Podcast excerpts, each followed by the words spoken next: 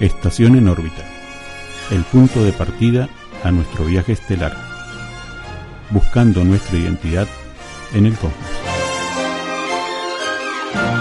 Por Radio Identidad 87.9.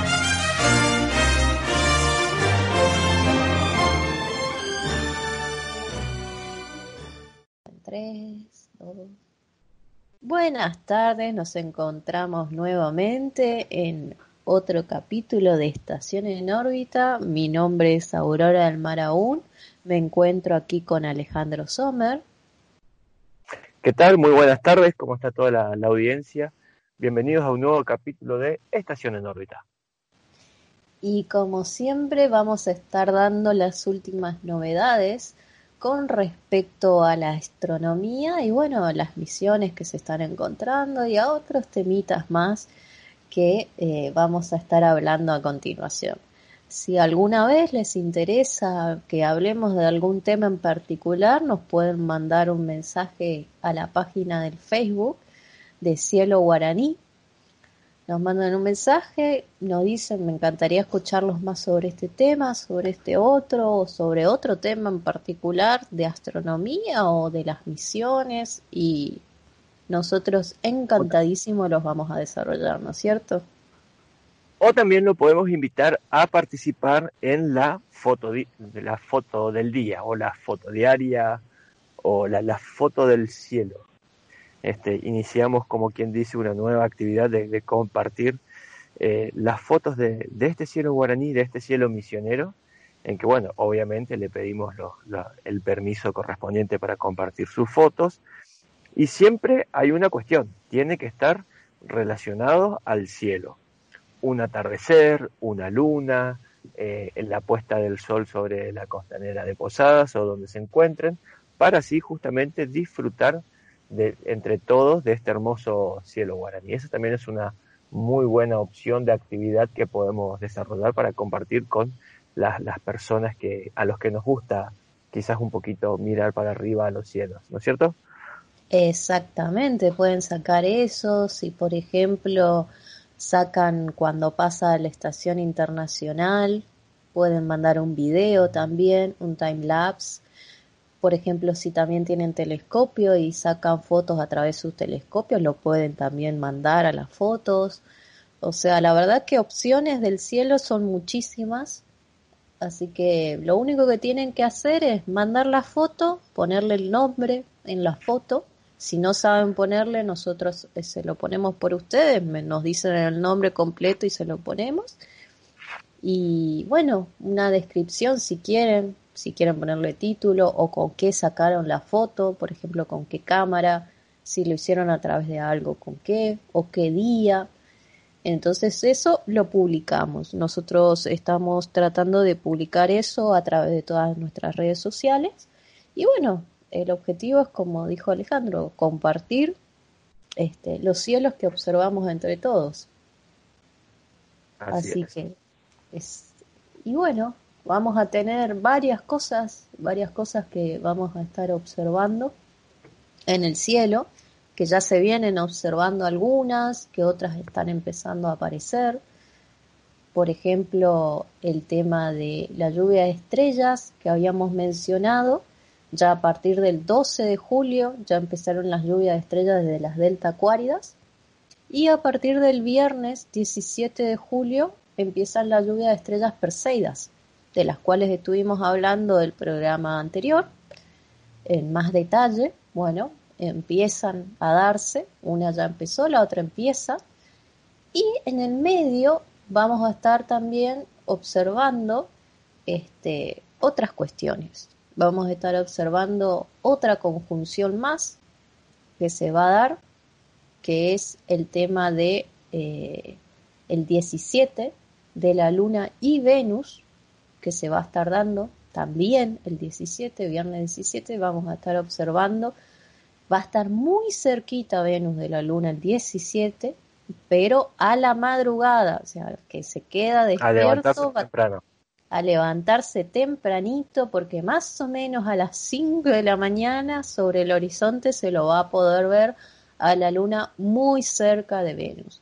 Después, si quieren este, verla un poquito más alejada, pero más o menos en el mismo horario, cerca de las 6 de la mañana van a ver a la Luna y Venus, pero ya un poco más alejada.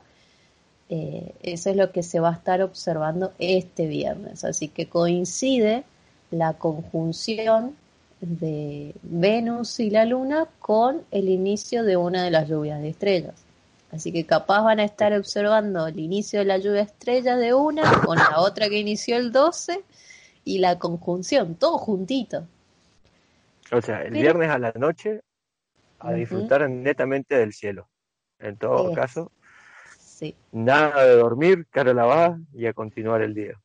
Ese. Y si está frío, abríguense bien porque la humedad, entre la humedad y el frío está complicado, así que salen bien abrigados y se instalan a ver el cielo y vas a estar con varias cosas que observar. Y no solamente eso, en estos días tenemos también a Júpiter en oposición. Vamos a tener este, dos oposiciones en realidad, la de Júpiter y la de Saturno, pero la primera va a ser la de Júpiter, que va a ser este 14 de julio. O sea, hoy, eh, o sea, ahora este martes, ¿no? Es cuando esto ocurre, ¿cuándo ocurre, Alejandro? Bueno, esto ocurre, a ver, ¿qué es la, oposición? Es cuando trazamos una línea imaginaria entre el Sol, la Tierra y el planeta en lo que querramos destacar. En este caso es Júpiter, que es medianamente, medianamente, cuando más cerca se encuentran uno de otro, que a su vez permite ver mayores, no te digo que notablemente diferenciables, pero sí, bueno, tiende a, generarse como una mejoría en la calidad de imágenes, porque, bueno, es justamente lo que ocasiona la, la proximidad, la cercanía de los planetas con respecto a esa línea imaginaria, que tiene algo que ver justamente con las misiones a Marte. Pero eso, bueno, lo vamos a ver dentro de un ratito en el programa. Siempre se utilizan las oposiciones porque es justamente el periodo orbital en el que se encuentran más cerca unos de otros. Sí. Así que eso es otra cosa que, más allá de que la oposición se va a producir en este 14 de julio, no es el momento en donde se encuentra más próximo, pero no significa que va a ser el único día en donde se puede observar de manera favorable, sino que generalmente ya se viene, esto está ocurriendo ya hace varios días, se puede observar, inclusive varias semanas, tanto las anteriores como las posteriores de este 14 de julio, se lo puede disfrutar a Júpiter en todo su esplendor. Entonces, no hay, hay como muy poquita diferencia entre verlo unos días antes o unos días después. Para los que son observadores con telescopios, con cámaras de foto, es el mejor momento para que si están sacando fotos, videos o, simplemente quieren observar, es un muy buen momento para hacerlo. Y después vamos a tener a Saturno en oposición el 20 de julio. O sea, el lunes que viene va a ser el turno de Saturno de estar en oposición con el planeta Tierra. Entonces también va a ser un momento para observar no solamente a Júpiter en todo su esplendor, sino que va a ser de Saturno también. Esto se van a encontrar. ¿Cómo? No, perfecto, que es la, oportunidad de disfrutar todo lo que es el cielo guaraní. Exactamente. Y esto se va a encontrar justamente eh, lo que es el tema de la oposición se va a encontrar justamente entre lo que serían las constelaciones de Sagitario y Capricornio, muy cerca del centro de la Vía Láctea. Entonces, si uno quiere buscarlo, lo quiere observar a los a Saturno y a Júpiter, más allá que generalmente a simple vista se lo suele diferenciar porque se ven como estrellas más grandes que las normales y son bastante brillantes, eh, lo bueno de agarrar y de observarlas es que si uno sabe ubicar las constelaciones, uno tiene que ubicar la constelación de Sagitario y la de Capricornio y se va a encontrar entre ellas dos. Entonces ahí uno puede ubicar tanto a Júpiter como a Saturno. Más o menos para la fecha de lo que va a ser ahora el 14, va a estar Saturno por debajo de Júpiter a la noche. Bueno, hagamos una trampita más. ¿Qué pasa si yo no conozco las constelaciones o no las puedo dibujar? Hagamos la, la manera fácil, por así decirlo. Miremos hacia el este, unos 45 grados aproximadamente, y busquemos, como quien dice, la estrella más brillante, pero en realidad es el planeta Júpiter. Es el punto más brillante hacia el este. Y por debajo, como si extendemos las manos, unos cuatro o cinco dedos, el siguiente puntito que le sigue que en brillo es el planeta Saturno. Y un par de horas después aparece Marte al fondo a la izquierda. Esa es verdad. Esa es otra forma de observar. Si uno no conoce el tema de las constelaciones, ahí tenés otra forma de observarlo. Muy buen aporte. La verdad que tienen varias formas y si no, bueno, siempre nos pueden preguntar cualquier cosa, pero la verdad es... Consulte a su astrónomo de confianza.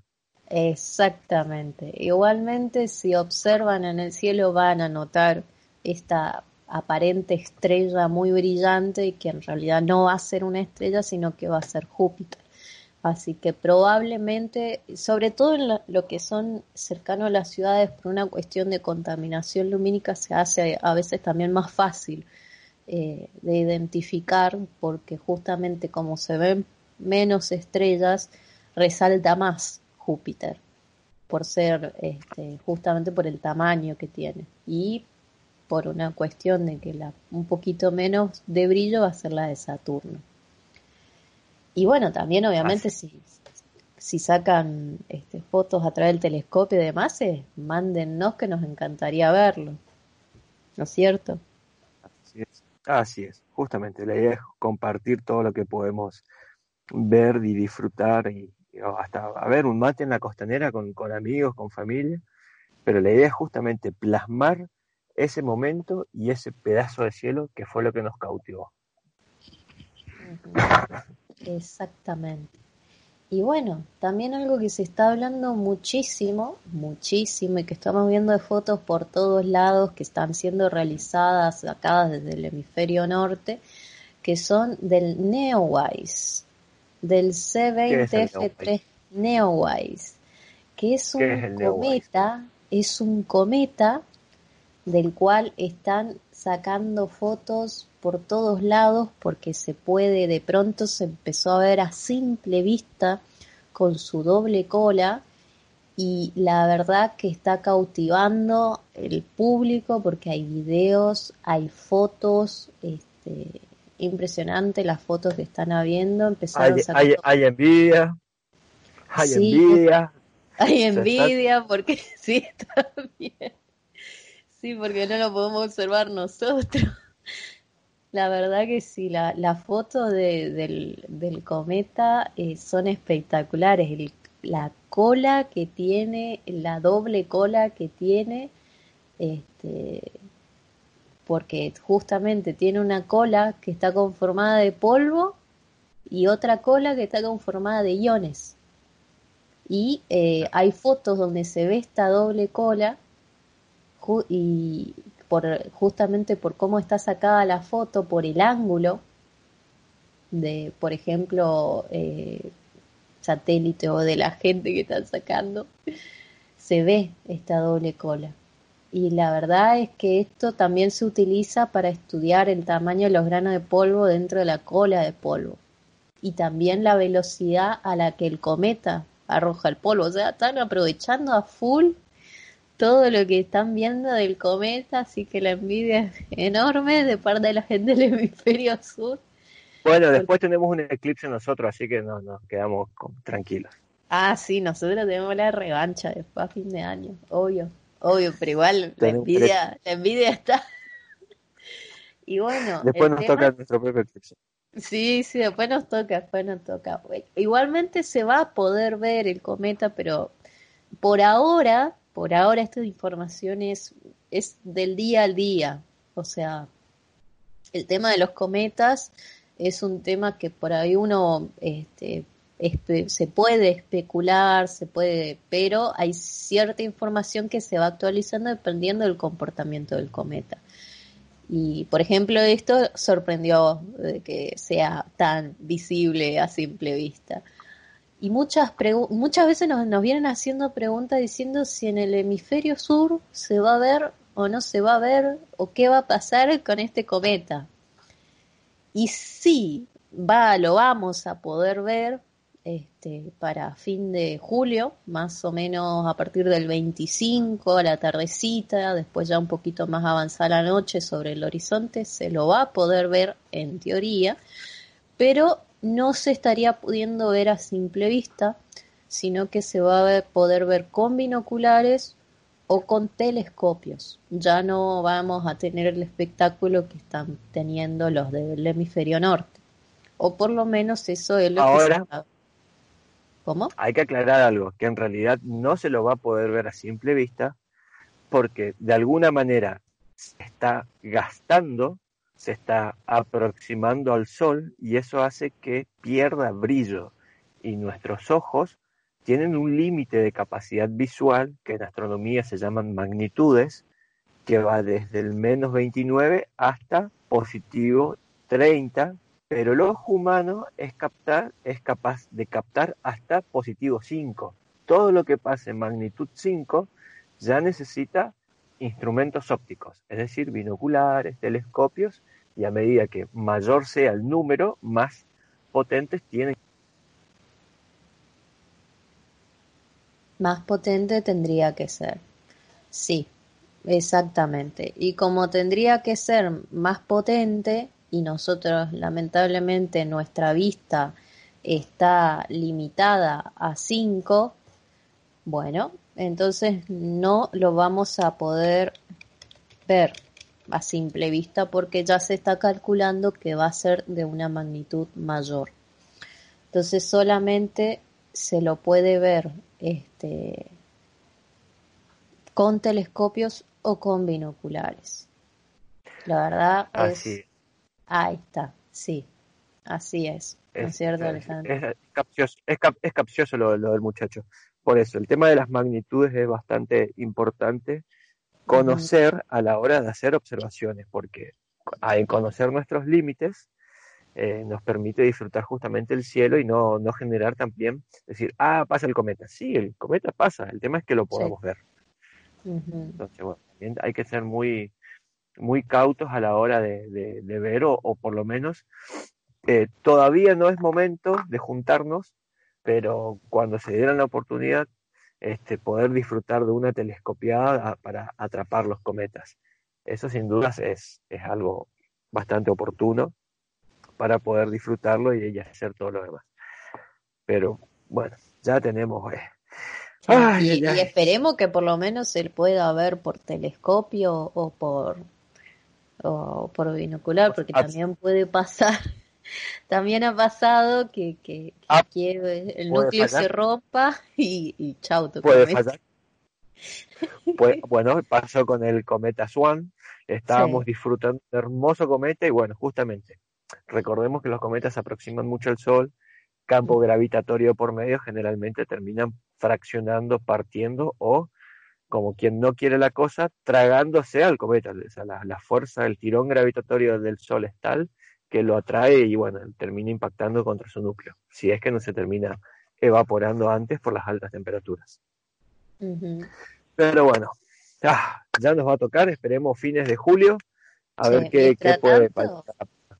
Sí, y, encima tenemos, igual tenemos un montón de cosas para ver en el cielo, siempre hay. Tenemos todo ah, lo que acabamos de decir. Totalmente. Pero bueno, volviendo justamente, volviendo a, a, lo que habíamos dicho, el tema de las oposiciones y qué es lo que implica con las misiones espaciales.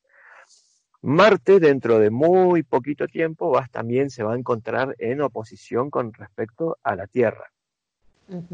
este, que hace que... A ver, te hago esta pregunta y a toda la audiencia de por medio. Si, yo te, si sabemos que Mercurio, Venus, la Tierra, Marte, Júpiter, Saturno, Urano y Neptuno son los planetas del sistema solar, sin contar los enanos y los exoplanetas, y yo te hago la pregunta, ¿cuál es, o sea, con esa descripción, con esa secuencia, yo te hago la siguiente pregunta, ¿qué planeta está más cerca de la Tierra? Y normalmente pensamos Marte. O Venus. O Venus. Ahora yo te hago la pregunta, y si yo te la, te la respondo, ¿cuándo un planeta se encuentra más cerca de la Tierra? Porque a lo mejor ese planeta, Marte o Venus, puede estar del otro lado del Sol y nosotros estamos de este, y por más que de este lado sean 10, del otro lado son más de 100. Hay toda una distancia. La Tierra gira dos veces más rápido que Marte y Mercurio cada 88 días y Venus cada 200 días. O sea, tenemos velocidades orbitales distintas.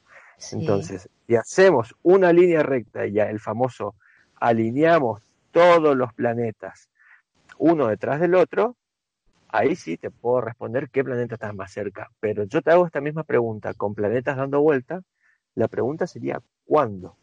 Y ahí llega justamente el tema de las misiones espaciales a Marte. Hace ya un tiempo que tenemos pendiente algunas y que justamente lo que hacen es buscar las oposiciones que se dan cada dos años para mandar eh, naves espaciales al planeta, al planeta rojo. Eh, el año pasado no hubo porque, bueno, las distancias orbitales eran tantas que tardarían, básicamente, si lo hubieran lanzado el año pasado, estaría llegando recién en estos días. Y por más que de alguna manera sea fácil calcular las trayectorias, enviar un, instrumento, un cohete, hay que tener en cuenta lo que significa el riesgo del viaje. Es mucha planificación, hay hasta un pequeño granito de roca dando vuelta puede afectar a la nave, sin contar lo que implica el combustible para transportar todo eso. Así que cada dos años son las misiones a Marte se aprovecha justamente la oposición. ¿Qué quiere decir esto? Que julio va a estar, julio y agosto están, hay básicamente tres y si te descuidas una cuarta misión a Marte, que bueno, que hacen que la carrera para llegar al planeta dure 200 días, o sea, un poco más de, de 5 a 6 meses, y no un año y un año y pico más. ¿Por qué? Porque las distancias son mucho más cortas. Entonces, básicamente lo que tenemos ahora está dentro de un ratito que vendría a ser casi en simultáneo con esta programación, que es, eh, tenemos así, dice el enunciado, el día martes, eh, la, la, sonda Al-Amal Esperanza, también conocida como Hope, que es un orbitador de los Emiratos Árabes, que es la primera misión de un país arábico que va a salir a través de un cohete japonés H-2A. Se trata de la primera misión interplanetaria por una nación árabe. La primera de un país distinta a lo que fuera Estados Unidos, Rusia, Europa y China, que tiene como objetivo llegar a un planeta.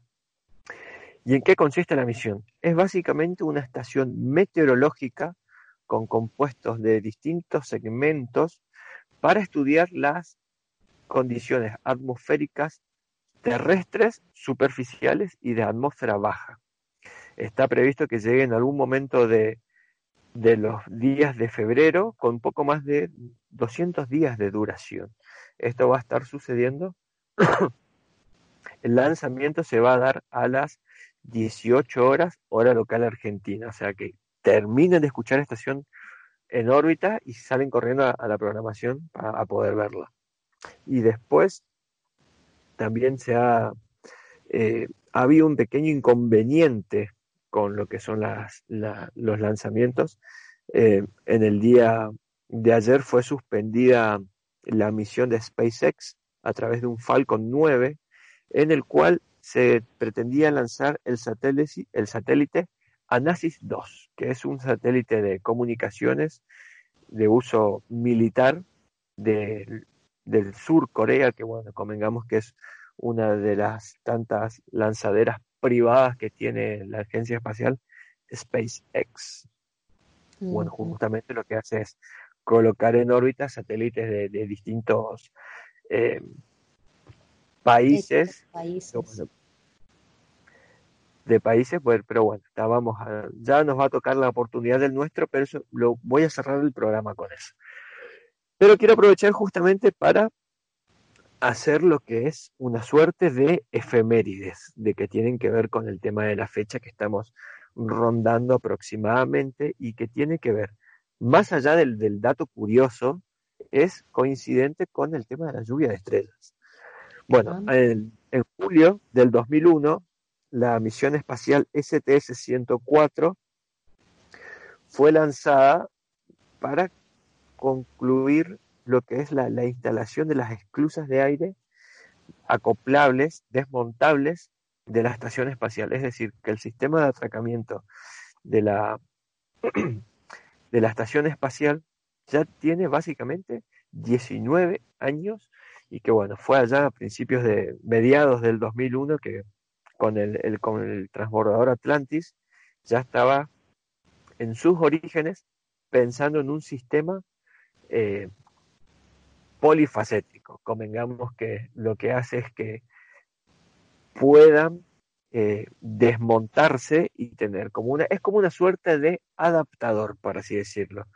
Los rusos tienen un sistema de acople y los Estados Unidos tienen otro. Si bien eso después fue estandarizado, lo que permitía era que básicamente cualquier nación pudiera llegar sin tener la necesidad de eh, poder o no acoplarse.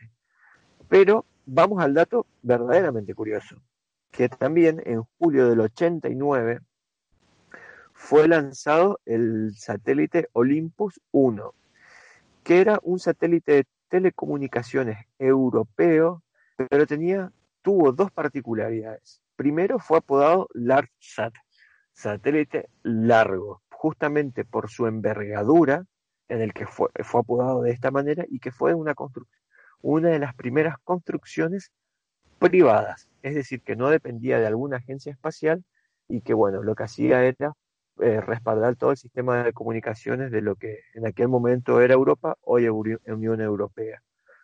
Funcionó hasta el 91 y quedó con algunos desperfectos hasta que, bueno, pudieron reprogramarlo porque se, se adentró en una, se perdió, digamos, dentro de su espacio orbital en el cual eh, costaba mantener una comunicación fluida hasta que luego en el, en el 91 lo recuperan, lo reestructuran con instalaciones de software para lo que vendría a ser una suerte de actualización de sistemas.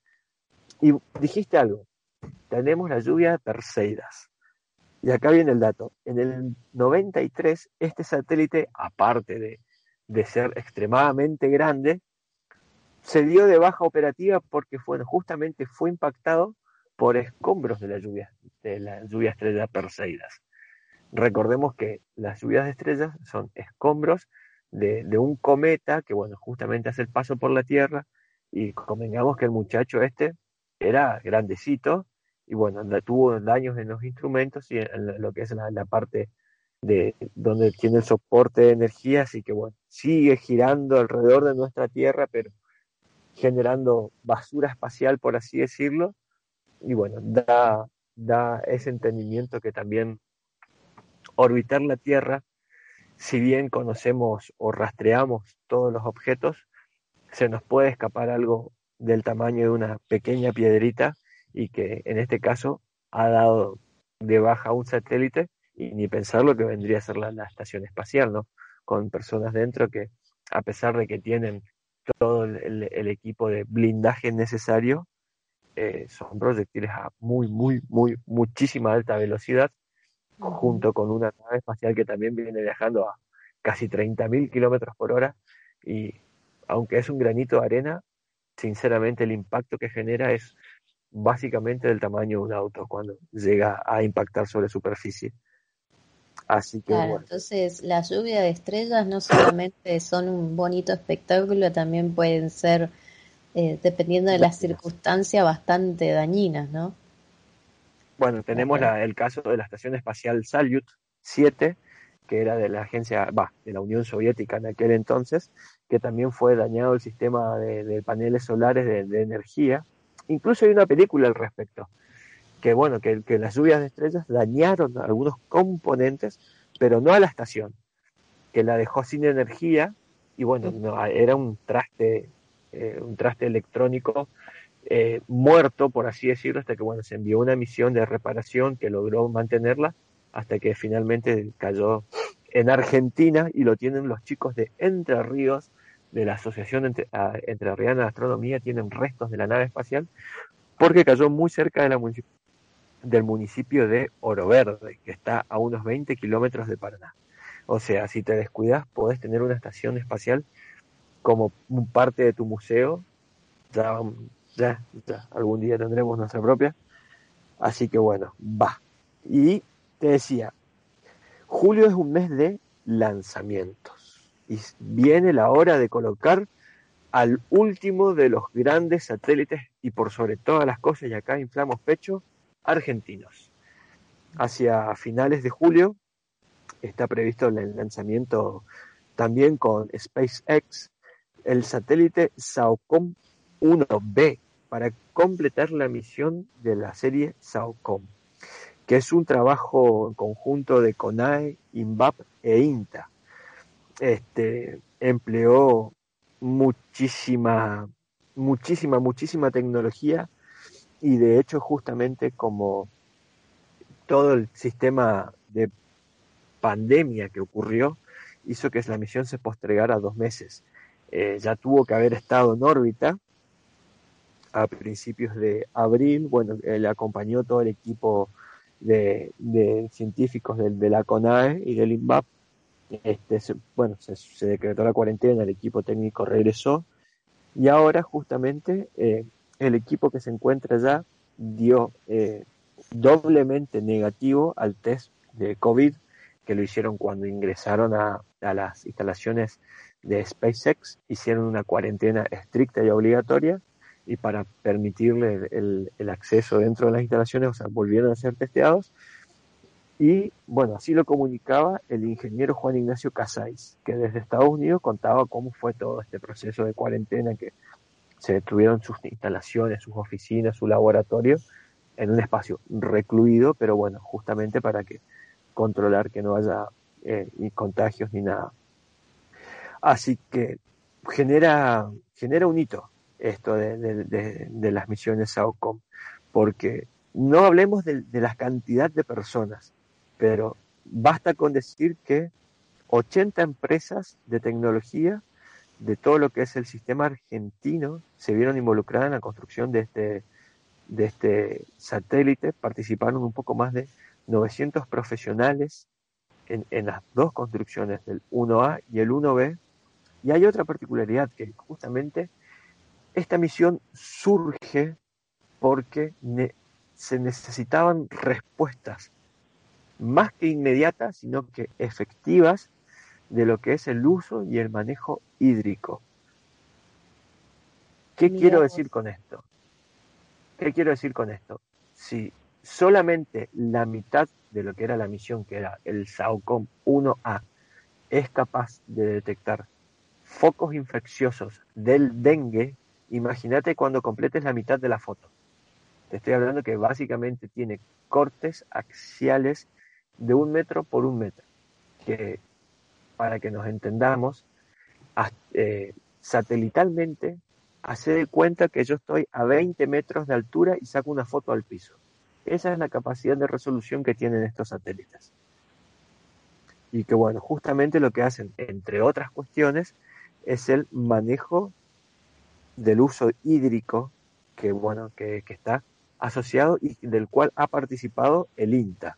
¿Por qué? Porque tiene las intenciones de eh, todo lo que es el aprovechamiento y el estudio de las cosechas para este país tan rico donde literalmente tiramos una semilla y crece lo que fuera. Entonces, bueno, el INTA también vio participado en todo esto, así que están este, mucho más que, interesante que Julio va a ser un, un, hito para lo que es la, historia de, del SAOCOM y bueno, vamos a estar esperando mucho más que ansioso.